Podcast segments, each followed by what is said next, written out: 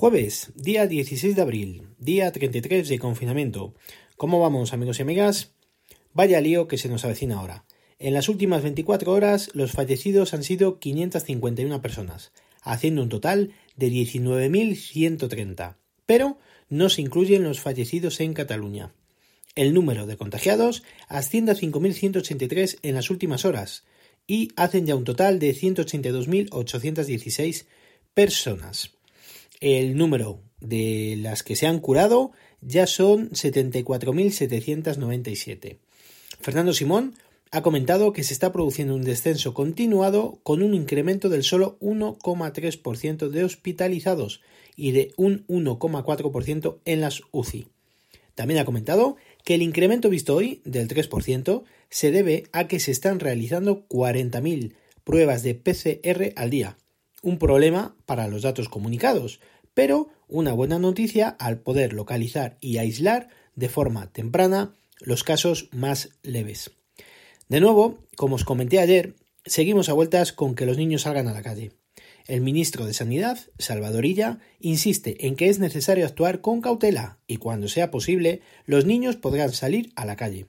También ha indicado en su comparecencia que los objetivos de las últimas semanas se han cumplido reducir el número de casos y dar respuesta a los pacientes graves y críticos. Otros datos más breves es, por ejemplo, que el 85% de los españoles ha permanecido en su zona de residencia durante el estado de alarma, siendo un 90% durante la vigencia del permiso retribuido recuperable. Las autonomías del PP Tres en concreto, Andalucía, Murcia y Madrid, por lo menos de momento, no van a firmar el acuerdo para cerrar el curso escolar que ha propuesto la ministra de Educación. Metro de Madrid coloca pegatinas en los andenes marcando la distancia entre los viajeros. El alcalde de Madrid respalda la propuesta de la presidenta de la comunidad de que los niños salgan a la calle al menos una hora al día. Veremos a ver en qué termina todo esto. En el apartado de tecnología Primero os voy a contar el reto que tuve ayer. El peque quería una canción en su iPad, que solo se puede ver desde la web. El iPad se lo tengo restringido y en Safari solo puede ver las webs que le tengo permitidas. Y esta no quería darle acceso. Entonces se me ocurrió hacer una grabación de pantalla en mi iPad y así podérselo pasar. Pero claro, el suyo es un iPad 2. iPad 2, el segundo que sacó Apple. AirDrop descartado. Tiene iOS 9.3.5. Pensé, lo subo a OneDrive y lo descargo. Nada, navegador no compatible. Entonces digo, pues por, por iCloud, vía web, tampoco compatible, y aunque sea de Apple. Entonces dije, configuro mi cuenta de correo en su iPad y se lo mando por mail. Negativo, no reproduce MP4, que es como me lo grabó. Se me estaban terminando los recursos. Al final me acordé de VLC. Lo pude instalar en su iPad desde la App Store y después Conectar el iPad al MacBook Pro mediante cable con Catalina. Lo sincronicé y en la pestaña de aplicaciones, dentro de la sincronización del iPad, pude añadir este fichero y sincronizarlo de nuevo. Ya veis las vueltas que tuve que dar, pero al final lo conseguí. Este confinamiento me está sirviendo para estrujarme de lo lindo el cerebro y dar solución a los problemas tecnológicos surgidos con dedicación y sobre todo con tiempo, que de eso tenemos mucho.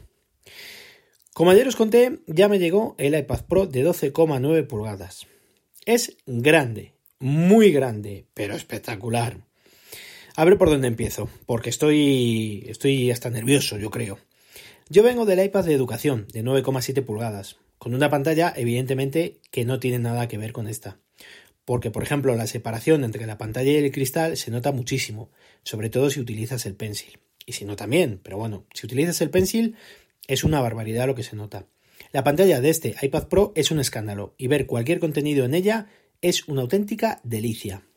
El iPad tiene Face ID y está súper bien implementado. Si en algún caso tienes la cámara tapada porque lo estás sujetando por ahí y se necesita, te avisa en la pantalla y además en ocasiones te lo indica hasta con una flecha, porque dependiendo de la orientación no sabes ni por dónde te andas. El utilizar Split View y Slide Over es una forma de ser mucho más productivos, sobre todo por el tamaño de la pantalla. También en el otro iPad lo utilizaba, pero aquí es otro nivel. Por ejemplo, puedes tener Split View y Slide Over y manejar todo a la vez. Es decir, en el de educación si ponías slide over, que son las aplicaciones, digamos, que quedan eh, por encima, ¿vale? Las eh, flotantes, las ventanas en Split View no estaban para poderlas manejar, se quedaban como desactivadas. Debe ser por la potencia del iPad. Pero con este puedes hacer todo. Puedes tener las dos pantallas divididas y las aplicaciones flotantes también y manejar todo a la vez. Tiene conexión por USB-C, un problema de momento, puesto que no tenemos cables compatibles, ni por ejemplo adaptador para los auriculares, aunque yo utilizo los AirPods. De momento, todo lo que estoy intentando hacer lo hago desde el iPad Pro y no he tenido mayores problemas. La experiencia es muy buena, desde luego. No tengo funda todavía. He comprado una magnética en Amazon, que no me llega hasta el viernes de la próxima semana, creo, por 26 euros, que no abraza el iPad, por decirlo de alguna forma, eh, para que me entendáis. O sea, se ajusta simplemente por los imanes que tiene el iPad por, por detrás. Luego más tarde pensaré en comprar el Pencil, porque el de primera generación no se puede utilizar para este iPad al no poder conectarse al puerto Lightning que no tiene, que este trae USB-C y no se puede enlazar. No os voy a engañar, tengo 14 días para probarlo. Lo he comprado para quedarme con él, es evidente, pero como no me termine de convencer, irá de vuelta a Apple. Tiene un montón de, micrófonos y según dice Apple son profesionales este podcast lo estoy grabando con él, así que estoy aprovechando para, para intentar mejorar el sonido. Ya me diréis si se escucha mejor, peor o se escucha igual. El sonido de los altavoces es espectacular. Tiene cuatro altavoces y el sonido es potente y claro. Al ser simétrico y no saber de qué lado lo tienes, cuando por ejemplo quieres realizar una captura de pantalla o bien subir y bajar el volumen, no sabes dónde están los botones. Pero la cámara y el Face ID te detecta estando en posición vertical o horizontal. Es decir, te da lo mismo para dónde lo tienes orientado. Lo que pasa que en un caso como este que os cuento se os hace raro al tener que andar palpando a ver dónde están los botones. Es súper estrecho, increíblemente estrecho, y al tener los bordes planos me recuerda mucho a los iPhone 4, 5 o 5S. No quiero engañar a nadie, ni convencer a nadie. Haces lo mismo que con el iPad de educación, pero de distinta forma, sobre todo por el tamaño de la pantalla.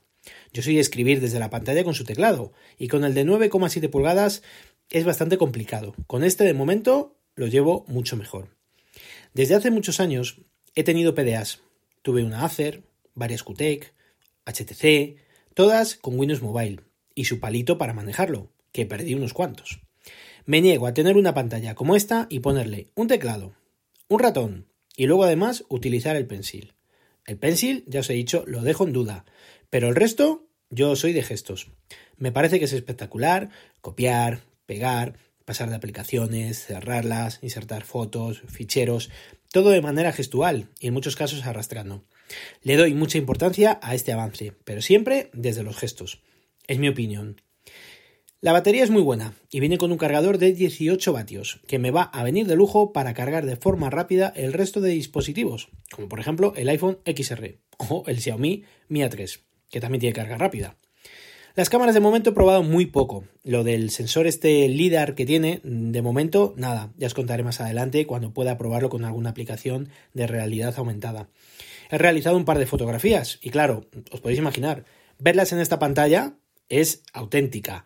Y además, si es una foto de retrato, ya ni te cuento, se te ponen los pelos de punta. En, definitiva, es un dispositivo al cual he de sacarle mucho provecho para poder justificar su compra.